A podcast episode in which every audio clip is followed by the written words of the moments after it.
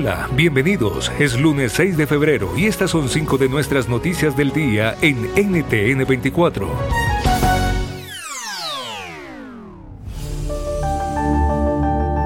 Comenzamos en Turquía y Siria, donde equipos de rescate de Estados Unidos, Europa y América Latina llegan para colaborar en las tareas de rescate y remoción de escombros tras los devastadores terremotos de las últimas horas.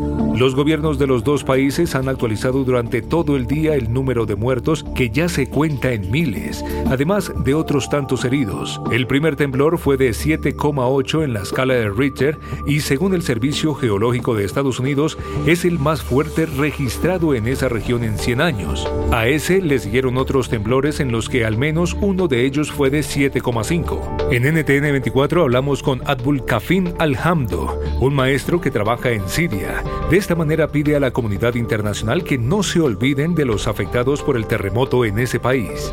No, no esperen más catástrofes para ayudarles simplemente vengan antes de, no solamente después. Esta gente que está aquí está, está esperando sus acciones, no sus palabras. No queremos promesas. Hemos escuchado promesas por 12 años, así que lo que queremos es acción. La gente está esperando sus acciones y sus reacciones, no solamente ante esta catástrofe, sino para terminar con todo el sufrimiento que ha durado durante 12 años. Y mientras el mundo trabaja por encontrar sobrevivientes, nos preguntamos cuán son las primeras horas de búsqueda en esas tareas. Esto lo analizamos con Cristel Santamaría, coordinadora de gestión de riesgos para la Oficina Regional de la Cruz Roja en Medio Oriente y Norte de África es crucial para nosotros estar las primeras 24 horas, no solamente dando respuesta y apoyando a la población, apoyando los, los, los temas de búsqueda y rescate, primeros auxilios, como bien lo sabe, el terremoto fue en la madrugada, eh, no hubo, digamos, una alerta, eh, lo cual permitiera evacuar a la mayoría de personas, eh, y esto ha dificultado, pues, por supuesto, el poder salvaguardar las vidas, ¿no?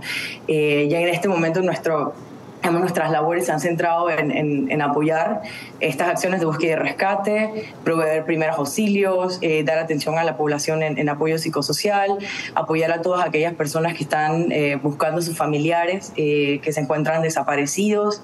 las labores han sido bastante complicadas debido a las horas y porque también en este momento en, esta región estamos pasando por una, una temporada de frío y una tormenta. BP added more than $70 billion to the U.S. economy in 2022. Investments like acquiring America's largest biogas producer, Archaea Energy, and starting up new infrastructure in the Gulf of Mexico. It's and, not or. See what doing both means for energy nationwide at bp.com slash investing in America.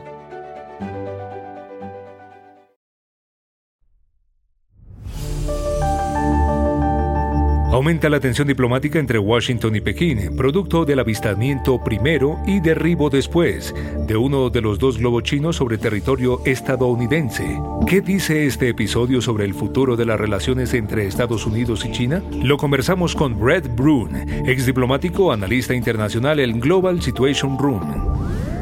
Pues es un momento para un nuevo acuerdo, un acuerdo que dice nosotros Ah, de ambos lados y idealmente de ah, la comunidad internacional decimos que ciertas prácticas no son aceptables, que nosotros no vamos a, mandar globos, no vamos a mandar barcos, no vamos a mandar ah, otro tipo de avión para um, violar el espacio territorio de otro país. Yo creo que además necesitamos tomar en cuenta que China particularmente está um, um, muy agresivo con sus acciones en el Internet, con uh, la tecnología, aún con sus espías en, en la tierra de otros países.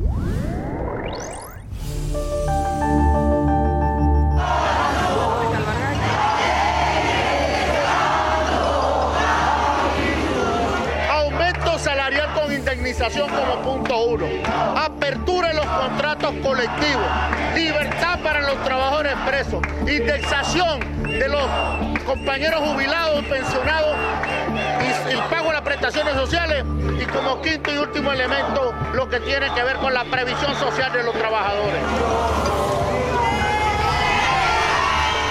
Estas son las voces de los trabajadores venezolanos que hoy completaron su quinta jornada de protesta. Se trata de personas que trabajan en el sector público. Además, docentes, jubilados y universitarios se sumaron en la exigencia al régimen de Nicolás Maduro para que tome medidas inmediatas y ofrezca mejoras salariales.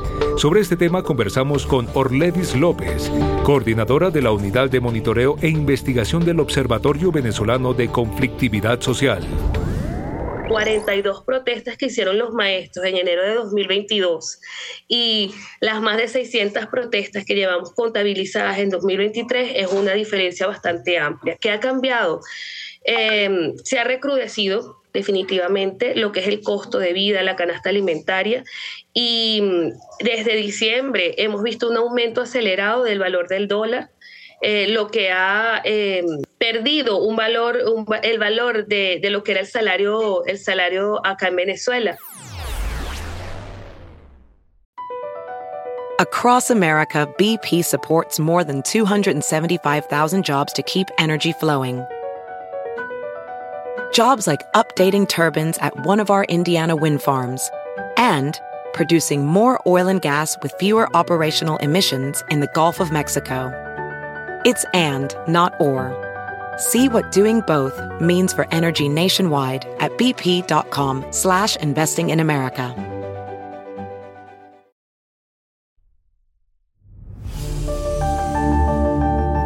En Ecuador, hasta este momento, la tendencia del no se impone en los resultados de la consulta popular impulsada este domingo por el gobierno de Guillermo Lazo. Esta es una información en desarrollo. La certeza, hasta ahora, es que tras varios años, candidatos del Partido Revolución Ciudadana del expresidente Rafael Correa lograron la mayoría en los también celebrados comicios locales. Al menos 5.700 autoridades fueron electas. ¿Qué indica el resultado del referendo de Lazo? Laura Lizarazo, analista en riesgos de la consultora Control Risks, nos da luces. El presidente Guillermo Lazo se enfrenta a un panorama sumamente complejo porque de entrada él asumió la presidencia eh, con márgenes de favorabilidad significativos, cercanos al 70%, y que pretendía em, obtener en las urnas cierto nivel de respaldo de, legitimidad ciudadana para sacar adelante algunos puntos esenciales de esta agenda de gobierno. Vemos que los, los, resultados no les son favorables, probablemente no se revertirán las tendencias que se han constatado hasta ahora, el día de hoy, y esto deja al presidente Lazo en una condición eh, aún muy precaria para sacar adelante sus eh, prioridades de gobierno. Y al cierre, mañana, desde el Congreso, Joe Biden defenderá su gestión durante el discurso sobre el Estado de la Unión. A dos años de mandato se espera que delinee las líneas de su próximo año. ¿Cuáles son las claves que atender de sus palabras? Se lo preguntamos a Rafael Matus, periodista corresponsal del diario La Nación en Washington. Hay una gran puesta de escena. En el Capitolio se reúnen los tres poderes del gobierno federal de Estados Unidos. Un menú eh, un long release, como se lo suele llamar aquí en Washington, de las prioridades de la gestión hacia adelante. El principal desafío que enfrenta el presidente Biden con este discurso es cambiar la percepción sobre su presidencia y sobre sí mismo. Hay una, te diría, grieta muy amplia entre la forma en la cual Biden y sus asesores, la Casa Blanca, el ala oeste de la Casa Blanca, ven a este gobierno y la manera en la cual los norteamericanos perciben la gestión demócrata. BP added more than $70 billion to the U.S. economy in 2022. Investments like acquiring America's largest biogas producer, Archaea Energy, and starting up new infrastructure in the Gulf of Mexico. It's and, not or. See what doing both means for energy nationwide at bp.com slash investing in America.